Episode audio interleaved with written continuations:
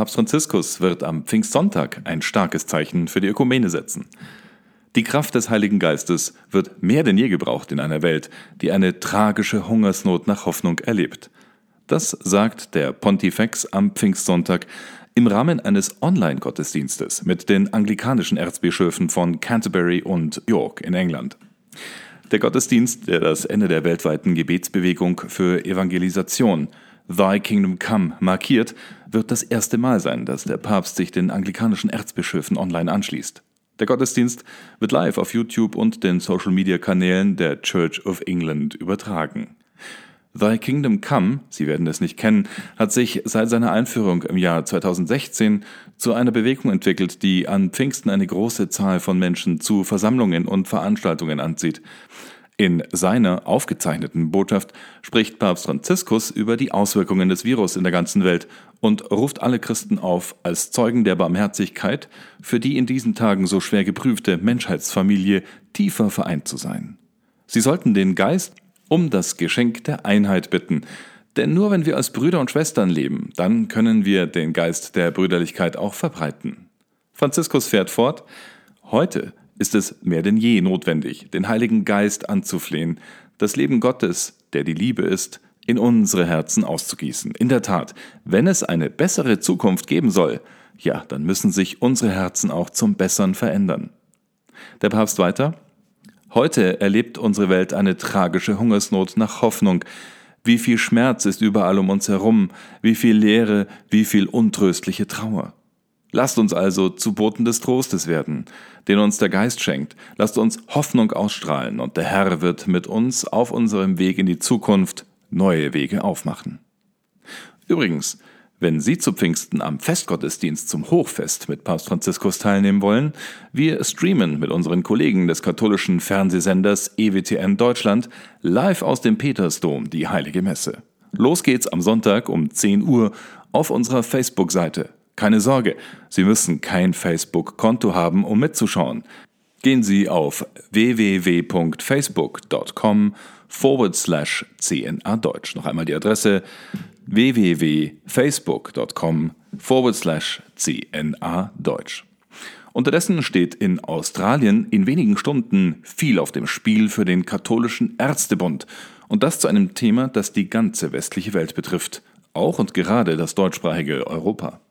Mehrere Bundesstaaten Australiens wollen Ärzte per Gesetz verpflichten, Personen, die sich als Transgender identifizieren, auch bei einer sogenannten Geschlechtsumwandlung mit Operationen, Hormonen und weiteren Maßnahmen zu behandeln.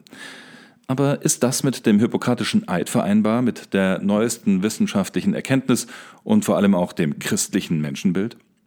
Der katholische Ärztebund, die Catholic Medical Association, trifft sich zu einer Online-Konferenz zum Thema Sex, Gender and the Human Person, Geschlecht, Gender und die menschliche Person, Person, um über diese Fragen gründlich zu diskutieren. Die Konferenz, die heute Nacht deutscher Zeit beginnt, also am Samstagmorgen an der australischen Ostküste, wird von den Maltesern unterstützt und auch vom Verband Christliche Ärzte und Zahnärzte Australiens. Das Treffen betrifft natürlich auch Ärzte und Katholiken in aller Welt. Internationale Teilnehmer können sich online registrieren und mitmachen. Dr. Eamon Matheson, Vorsitzender des Organisationskomitees der Australian Catholic Medical Association, sagte am gestrigen Donnerstag, dem 28. Mai, gegenüber der Catholic News Agency, diese Konferenz wird sich angesichts des plötzlichen Anstiegs der Fälle von schnell einsetzender Geschlechtsdysphorie, Gender Dysphoria, in Australien und auf der ganzen Welt besonders mit dem Thema Transgender bei jungen Menschen befassen. Dr. Matheson weiter.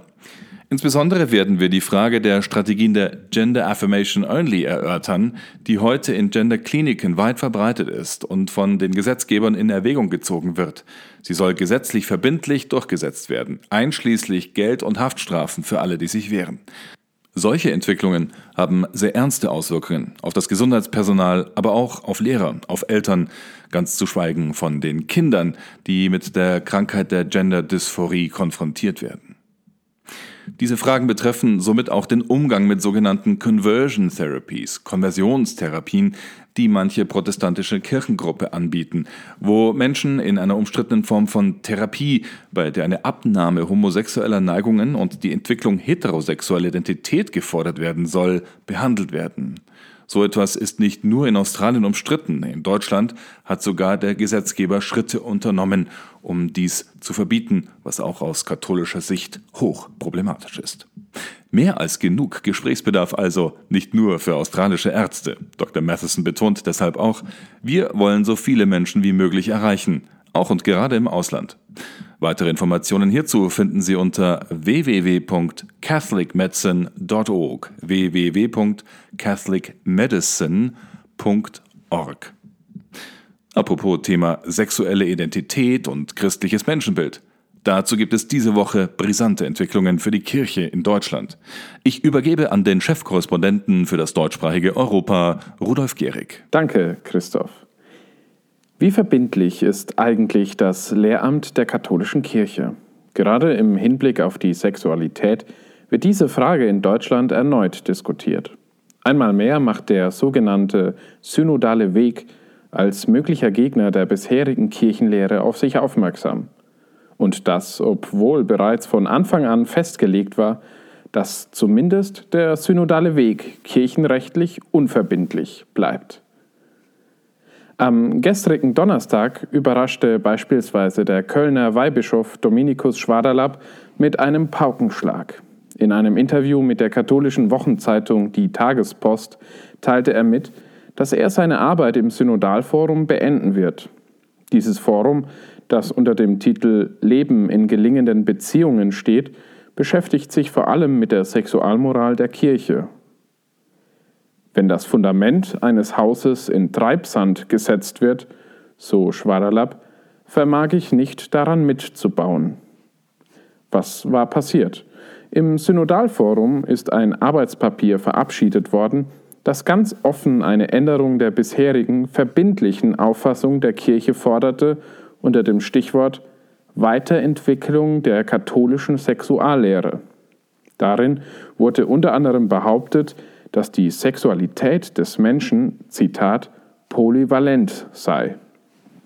Unter diesen Voraussetzungen könnten schließlich empfängnisverhütende Maßnahmen ebenso gerechtfertigt werden wie Masturbation oder homosexueller Geschlechtsverkehr. Auch das Nein der Kirche zur Praxis der künstlichen Befruchtung sollte auf Grundlage des Arbeitspapiers neu bewertet werden. Dies alles waren jedoch Schritte, die der Kölner Weihbischof nicht mitgehen wollte. Im Gespräch mit CNA Deutsch wies Schwaderlapp noch einmal auf die Schätze und auf die Schönheit der kirchlichen Sexuallehre hin. Sexualität, so seine Überzeugung, ist in der ganzen Fülle ein Gottesgeschenk. Liebe und Fruchtbarkeit dürfen nicht getrennt werden. Da allerdings im Synodalforum eine Grundsatzdebatte über das vorgelegte Arbeitspapier mit großer Mehrheit abgelehnt wurde, sah sich Schwaderlapp schließlich gezwungen, die Mitarbeit zu beenden. Gegenüber uns sagte der Kölner Weihbischof wörtlich, die wachsende Distanz zwischen Lehre der Kirche und Leben der Gläubigen offenbart aber nach meiner Meinung auch, Gerade die Verkündigung der Sexualität als Gottesgeschenk, das herausfordert, haben wir, zumindest in Deutschland, in den letzten Jahren sträflich vernachlässigt. Das muss sich dringend ändern. Dass sich etwas ändern muss, davon ist auch der aktuelle Vorsitzende der Deutschen Bischofskonferenz, Bischof Georg Betzing, überzeugt. Der Limburger Bischof hat sich einmal mehr dafür ausgesprochen, die Lehre der Kirche auch in grundlegenden Punkten weiterzuentwickeln, wie er es formuliert. Faktisch jedoch verfolgt er damit eine bestimmte Ausrichtung des synodalen Weges, die dasselbe Ziel im Visier hat wie jene Arbeitsgruppe, die Weihbischof Schwaderlapp nun unter Protest verlassen hat, nämlich eine Außerkraftsetzung bisheriger verbindlicher Kirchendokumente. Bischof Betzing erklärte in einem Interview, mehrere Päpste haben betont, die Frage der Zulassung von Frauen zum Priesteramt sei eine geschlossene Frage. Da mache, so Betzing weiter, auch Papst Franziskus keine Ausnahme. Dennoch müsse man weiter im Gespräch bleiben und die Situation, Zitat, neu bewerten. Auch bei der Möglichkeit, homosexuellen Paaren einen kirchlichen Segen zu erteilen, sieht der DBK-Vorsitzende noch Spielraum. Noch eindeutiger wird Betzing allerdings bei der Frage zur Interkommunion. Wörtlich, Christinnen und Christen können mit guten Argumenten und nach eigenem Gewissen entscheiden, an der Eucharistie oder Abendmahlsfeier der je anderen Konfession teilzunehmen, weil es im Sinngehalt dessen, was wir glauben und feiern, doch mittlerweile so viel Übereinstimmung gibt. Zitat Ende. Ausländische Beobachter hatten mehrfach die Befürchtung geäußert, dass die Initiatoren des synodalen Wegs, inklusive eines Großteils der deutschen Bischofskonferenz, einen deutschen Sonderweg anstreben. Nach jetzigem Stand scheinen sich diese Prognosen zumindest zu bestätigen. Dass Teile der Kirchenleitung aus Treue zur Lehre der Kirche und aus Gewissensgründen vorzeitig aussteigen, wie im Fall des Kölner Weihbischofs Dominikus Schwaderlapp, bleibt bis jetzt noch eine Ausnahme. Inwieweit sich die Situation noch zuspitzt und ob oder wann ein päpstliches Machtwort aus Rom vorzeitig die Notbremse ziehen wird, dürfte ebenfalls unklar sein. Die Initiatoren selbst rechnen jedoch mit einem langen Atem. Heute gaben sie bekannt, dass sie den synodalen Weg aufgrund der Corona-Krise nicht schon im Oktober 2021, sondern erst im Februar 2022 beenden werden. Wir von CNA Deutsch werden für Sie die Entwicklungen natürlich weiter im Auge behalten. Weitere Hintergrundberichte und Analysen finden Sie schon heute auf unserer Internetseite unter www.cnadeutsch.de. Vielen Dank, Rudolf. Das war der CNA Deutsch Podcast am Freitag, dem 29. Mai 2020. Mein Name ist Anjan Christoph Wimmer. Ich wünsche Ihnen ein gesegnetes Pfingstfest. Wir hören uns.